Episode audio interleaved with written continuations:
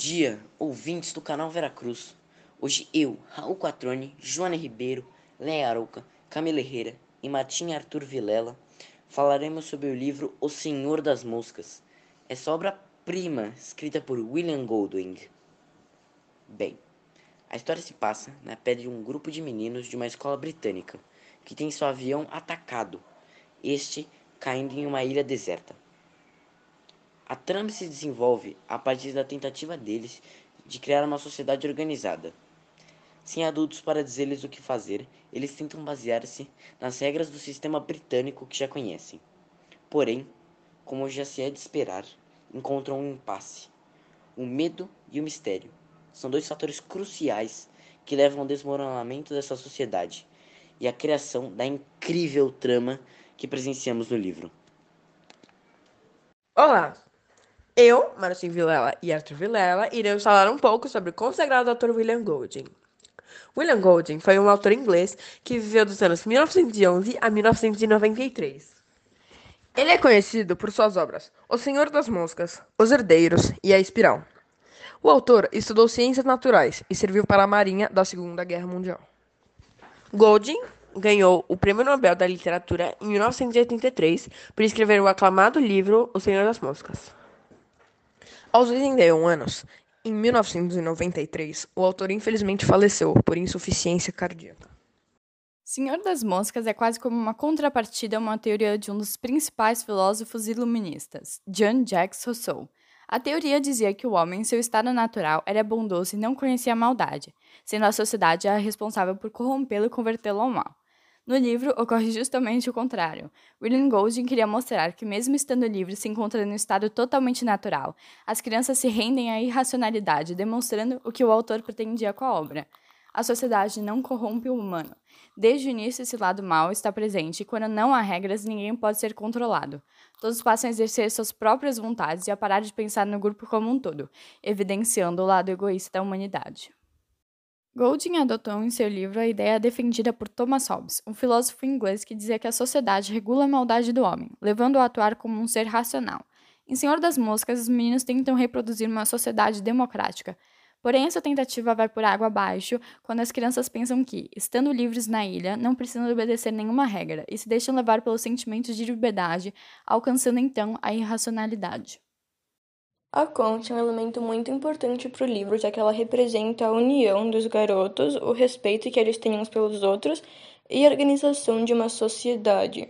Infelizmente, a sociedade que eles tentam construir acaba dando errado a partir do momento que a história de um suposto monstro que ronda a ilha começa a ficar cada vez mais forte, causando um medo total nos garotos.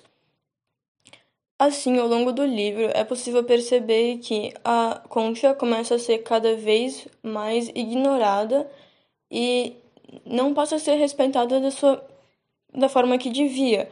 A única pessoa que continua respeitando ela é o porquinho, já que ele se apega à ideia de uma sociedade funcional.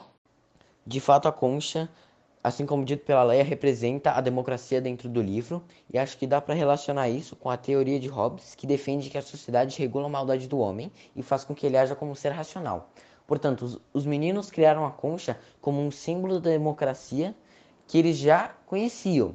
Só que esse símbolo vai perdendo valor, vai se deteriorando ao longo do livro, e os meninos vão começando a desrespeitar essa democracia e o fato desse desrespeito é uma das coisas que causa a destruição da sociedade criada por eles. Durante a discussão do nosso tema principal, que é como Golding usa a história dos meninos para falar do psicológico humano e do porquê a sociedade deles não deu certo, nós tivemos duas visões sobre o tema. A de que Golding fez um excelente trabalho em mostrar como por meio da história dos meninos, como o ser humano pode sucumbir à irracionalidade por meio por causa da fome, do medo, da dúvida, ou seja, é, situações extremas. E no caso no livro o resultado da irracionalidade foi o assassinato, né, como se, se pode perceber no decorrer da leitura. É, já falando agora do porquê a sociedade deles não deu certo, que é porque eles não têm um senso de responsabilidade, levando em conta que eles são só crianças, eles só querem brincar e se divertir. Eles não sabem o que eles têm que fazer, eles não estão focados no objetivo, em voltar para casa como o Ralph tá, já que o Ralph ele tem esse senso de responsabilidade um pouco mais amadurecido. Por, então gente, meu grupo acha que é por isso que eles não, a sociedade deles não deu certo, eles não tinham esse senso de responsabilidade. Além dessa visão, nós achamos que a sociedade que eles constroem não dá certo porque eles são egoístas e eles não pensam no grupo como um todo, eles só pensam em si mesmos. E isso dá para perceber desde o começo, porque eles não pensam nos pequenos, eles não se importam com os pequenos, eles só é, acham eles inúteis é, e não importa o que acontece com eles no livro. Se você for perceber, ninguém liga quando é, aquele menininho morre na queimada da floresta. E é, eu acho que é por isso que é, a sociedade não deu certo. Eles são puramente egoístas e eles não sabem pensar na vontade do grupo. Eles só e no que é melhor para todo mundo. Eles só pensam no que eles querem na hora que eles querem. O nome do livro é Senhor das Moscas porque remete a uma cabeça de porco utilizada como oferenda para um suposto monstro que habitava a ilha e aterrorizava as crianças de lá. Obviamente ele não existia e a cabeça só apodreceu juntando um monte de moscas, mas mesmo assim Simon, um dos garotos, acreditava que ele conseguia se comunicar com o monstro através da cabeça de porco, chamando ela de Senhor das Moscas, por isso o título do livro, já que ela acaba por se relacionar com um medo irracional que esse monstro fazia as crianças sentirem, fazendo com que elas perdessem totalmente sua racionalidade e se destabilizassem por completo, se separando em grupos diferentes e se rendendo totalmente a um mundo sem regras. Na minha opinião, o título do livro foi dado com o principal motivo dos meninos perdidos da ilha encontrassem uma espécie de um cadáver que era uma cabeça de um animal qualquer que morreu lá. Porém, eles pensavam que era um monstro que perseguiam eles todos os dias na ilha, fazendo com que eles criassem um sentimento de medo e insegurança do que eles fizessem lá. Um dos principais personagens do livro, chamado Simon, que era um dos meninos perdidos da ilha, ele tinha um poder enorme de conseguir conversar com esse monstro que era mais coisa da cabeça deles, né? É, com esse grande poder, ele, ele tinha uma conexão muito grande com o cadáver. Porém, ele não contou para nenhum dos meninos por conta de insegurança e medo, que era um sentimento que todos eles é, tinham. Na minha opinião, é, com essa grande conexão do Simon, é, ele ele perdeu um pouco de medo e insegurança, então ele ficou mais seguro que os outros meninos.